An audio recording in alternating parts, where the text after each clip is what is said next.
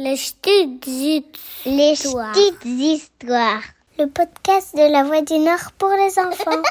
C'est quand Noël Il arrive quand le Père Noël Bienvenue dans le calendrier de l'Avent des petites histoires, où chaque jour une nouvelle surprise t'attend pour patienter jusqu'à Noël.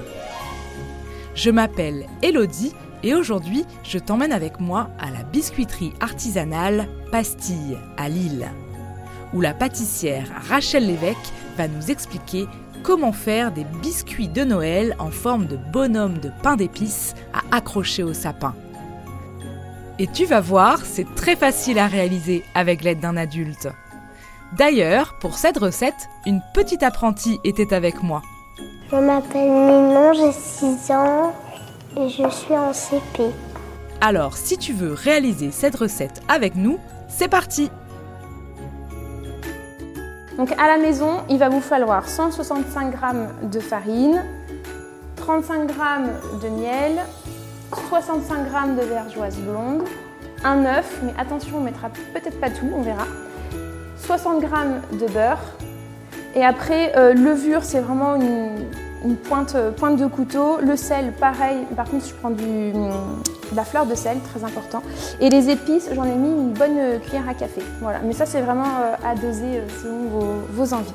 Bon, là, ce que Rachel oublie de préciser, c'est qu'elle avait aussi prévu des confettis en sucre et des Smarties pour la fin de la recette. Et pour les ustensiles, c'est très simple. Il te faut un saladier, une spatule en silicone qu'on appelle aussi une marise, une petite cuillère si tu ne veux pas mélanger les ingrédients à la main, une douille qui servira à faire le trou pour accrocher notre biscuit au sapin, un rouleau à pâtisserie, une feuille de cuisson et un emporte-pièce en forme de bonhomme. Mais évidemment, tu peux choisir la forme que tu veux. Allez, c'est parti, on va se mettre en mode atelier du Père Noël pour faire de beaux biscuits. Alors Ninon, tu peux commencer effectivement à mettre euh, bah, tout ce qu'il y a dans ce bol, donc les épices, le sel et la levure. On va le mettre avec la farine et tu vas pouvoir mélanger avec une petite cuillère. Comme ça, là, on... de mélanger les épices dès le début, et ben comme ça, on est sûr qu'elles sont bien bien mélangées. Idem pour la levure et le sel, très important. Voilà, trop bien. Ça sent bon les épices. Et après, ce que tu vas pouvoir faire, c'est avec la cuillère, tu vas pouvoir prendre des petits morceaux de beurre comme ça. Et hop, on va les, on va les mettre dans le, dans le bol. Moi, je préfère le faire avec la cuillère. Ah, tu préfères le faire avec la cuillère Tiens, je vais t'aider. Tac. Super. Et là, avec la marise, tu vas pouvoir bien mélanger. Le but, c'est de mélanger le beurre avec la farine.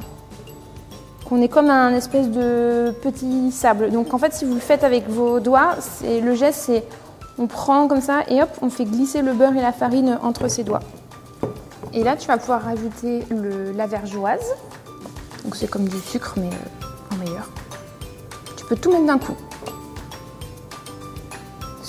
Et tu peux continuer de mélanger. Une fois que tout est bien mélangé, tu peux faire un petit trou au milieu de la pâte pour y verser le miel. Et après, prends un bol différent et casse l'œuf à l'intérieur. Là encore, on mélange, mais attention, ne verse que la moitié de ce bol dans ta pâte à biscuits. Bon, après tout ça, c'est peut-être le moment de récapituler. Ninon, tu peux nous dire ce qu'on doit avoir dans notre bol? Là, j'ai mis de la farine, du miel, du beurre, de l'œuf, des épices, du sel et de la levure. Et ben maintenant, tu peux tout mélanger. Et là, le but, c'est d'avoir vraiment une pâte euh, très homogène, donc euh, dans laquelle on va plus voir euh, de morceaux de beurre ni de l'œuf. Enfin, voilà, c'est vraiment avoir une belle pâte bien, bien homogène, bien lisse. Parce que c'est de plus en plus collant. Tant qu'on a une pâte qui n'est pas homogène, il faut continuer à, mélanger. Mais dès qu'on a une pâte homogène, il faut s'arrêter parce que le but, c'est d'avoir une pâte qui va, qui va bien garder la forme euh, des emporte-pièces. Et pour ça, ça veut dire qu'il ne faut pas trop la travailler. Donc là, on a bien malaxé la pâte et on voit qu'elle est prête parce qu'elle est légèrement brillante, elle est toute euh, soyeuse. Et par contre, je peux mettre mon doigt dessus, ça ne colle pas. Et elle est bien souple. Donc ça, c'est parfait.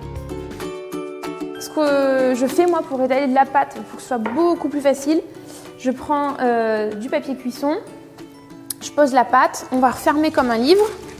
Hop, voilà. J'appuie un peu dessus, donc tu peux taper avec tes mains dessus. pas trop de force, pas trop de force, tranquillou. Faut imaginer ta pâte, c'est comme un, comme un doudou. On y va doucement. Là, c'est le moment crucial. Prends ton rouleau à pâtisserie. Mais attention, n'aplatis pas ta pâte n'importe comment si tu veux avoir des biscuits de la même épaisseur partout.